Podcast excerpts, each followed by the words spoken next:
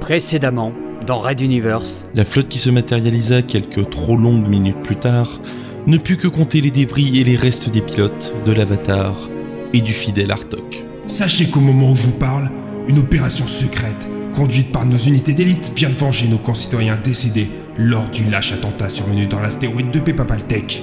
Je demande l'activation du protocole d'urgence.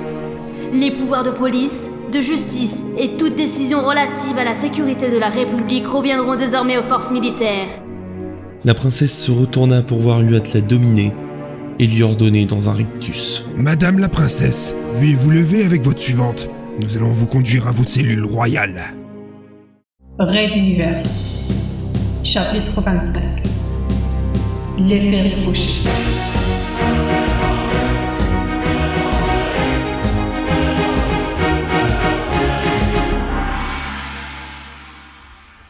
Épisode 12.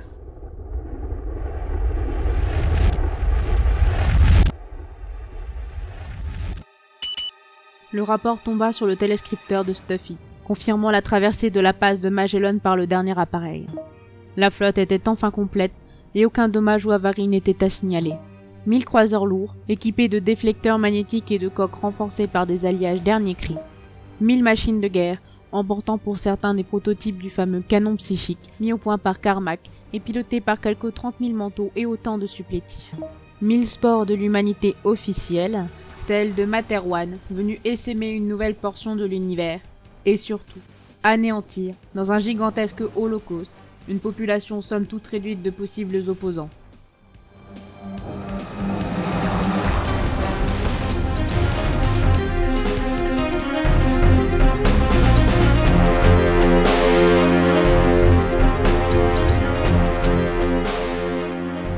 Plus réduite qu'un rapport, sur canal crypté, du jeune capitaine Vidji laissait suggérer un voyage de l'Exode particulièrement mouvementé.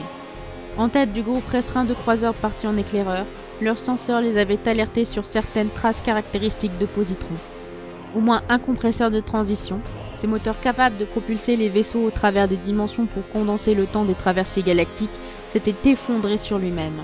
Sur place, le nombre de carcasses d'engins de toutes sortes, de débris et de cadavres flottant sur une étendue relativement importante laissait à penser à une bataille spatiale d'ampleur. Les premières analyses précisaient deux points. L'Exode avait souffert, et les attaquants étaient des pirates installés dans une base camouflée en astéroïde. Il ne subsistait d'ailleurs de celui-ci qu'un nuage éparse de pierres, de poussière et de tôle brûlée. Quoi qu'il se soit passé là-bas, cela avait été très violent. Jusqu'à preuve du contraire, on pouvait raisonnablement penser que les exodés avaient continué leur chemin après cette épreuve. Plus intrigant, s'il en était possible, l'ordre direct du professeur Carmack, commandant en chef de la flotte, de tenir ces informations sous le sceau du secret le plus absolu. Stuffy pariait qu'il voulait éviter toute poussée de compassion à l'intérieur des équipages mentaux, preuve qu'il comptait bien poursuivre sa mission jusqu'au bout.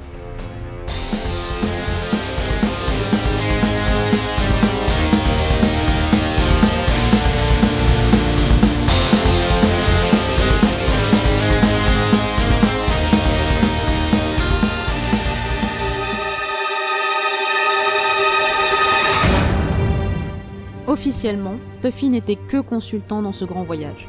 En réalité, il représentait le ministre de la Sécurité Ralato et servait de caution vis-à-vis des hommes en tant que mental expérimenté et respecté. La longue carrière de Stuff McDonald, de son vrai nom, lui avait permis d'établir une réputation d'acier au bureau des forces mentales, suffisamment pour que sa légende infuse même de l'université mentale, berçant les nouvelles promotions d'idéalisme et d'aventure. Le capitaine Vigi n'était pas le seul à lui vouer une réelle admiration, mais c'était le plus haut gradé de ses sympathisants et l'un des officiers les plus prometteurs des forces mentales. Cela comptait dans le plan de Stuffy.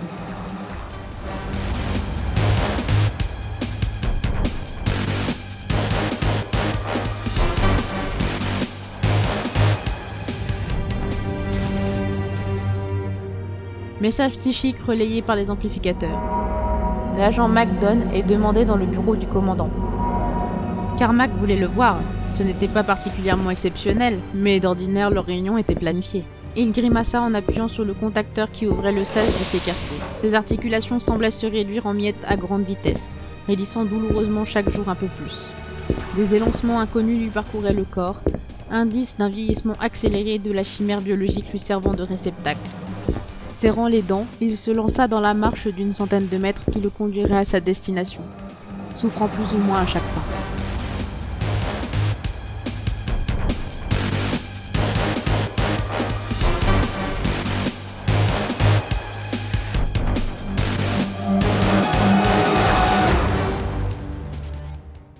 Pour déjouer une tentative de coup d'état d'un intrigant au Conseil de la Révolution, dénommé Monsieur R, Ralato et Stuffy avaient imaginé un plan assez retors.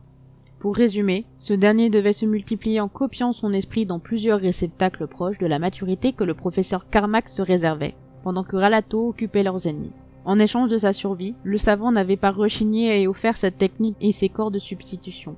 Leur plan se révéla un succès, Monsieur R mordit la poussière, les mutualistes et les souriants tombèrent sous la coupe des forces mentales, et le contre-amiral Pophéus devint le nouveau chancelier suprême. Quatre Stuffy se promenaient désormais dans des formes de petits vieux, partageant la voix et l'apparence physique de Carmack. Mais les chimères n'allaient pas mettre longtemps avant de montrer leur fragilité. Stuffy bifurqua à la cafétéria, se commandant une boisson chaude.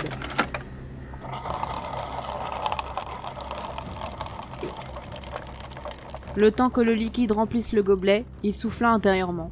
Aucun des quelques manteaux présents dans la pièce ne devait entrevoir une quelconque faiblesse. Nous étions trop loin de tout, et ses objectifs n'autorisaient aucun flottement de son aura, car il était bel et bien déterminé à empêcher le massacre de 3 millions de personnes, quitte pour cela à se dresser face au professeur.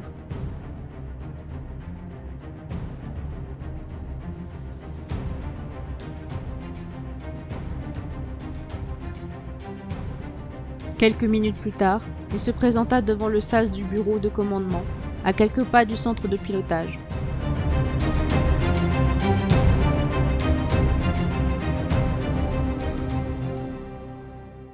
La voix monta de derrière la cloison, preuve que le savant surveillait ses caméras. Entrez, Stuffy. Venez, prenez place. Le mental salua et s'installa sans doute un peu trop lourdement dans le fauteuil offert. Le vieux savant l'observait, un quelque chose de vicieux dans le regard. C'est très douloureux, n'est-ce pas? Oui, prof. Répondit l'autre en essayant d'esquisser un sourire. Là-dessus, vous m'aviez prévenu. Mais Je m'y m'y attendais pas aussi vite. C'est de la mauvaise camelote, vos chimères, dites donc. Détrompez-vous, agent Stuffy. C'est le top de la qualité. Mais il aurait fallu les laisser mûrir encore un bon mois dans l'incubateur pour qu'elles soient à leur résistance optimale. Il se leva, contournant son petit bureau et vint s'installer sur le siège face à son vis-à-vis. Il poursuivit. De toute façon, ces corps n'ont jamais été prévus pour de l'endurance. La capacité des mutualistes à se sacrifier si facilement venait aussi de là. Leur durée de vie dépasse rarement une grosse année dans les meilleures conditions avant de devoir se retransférer.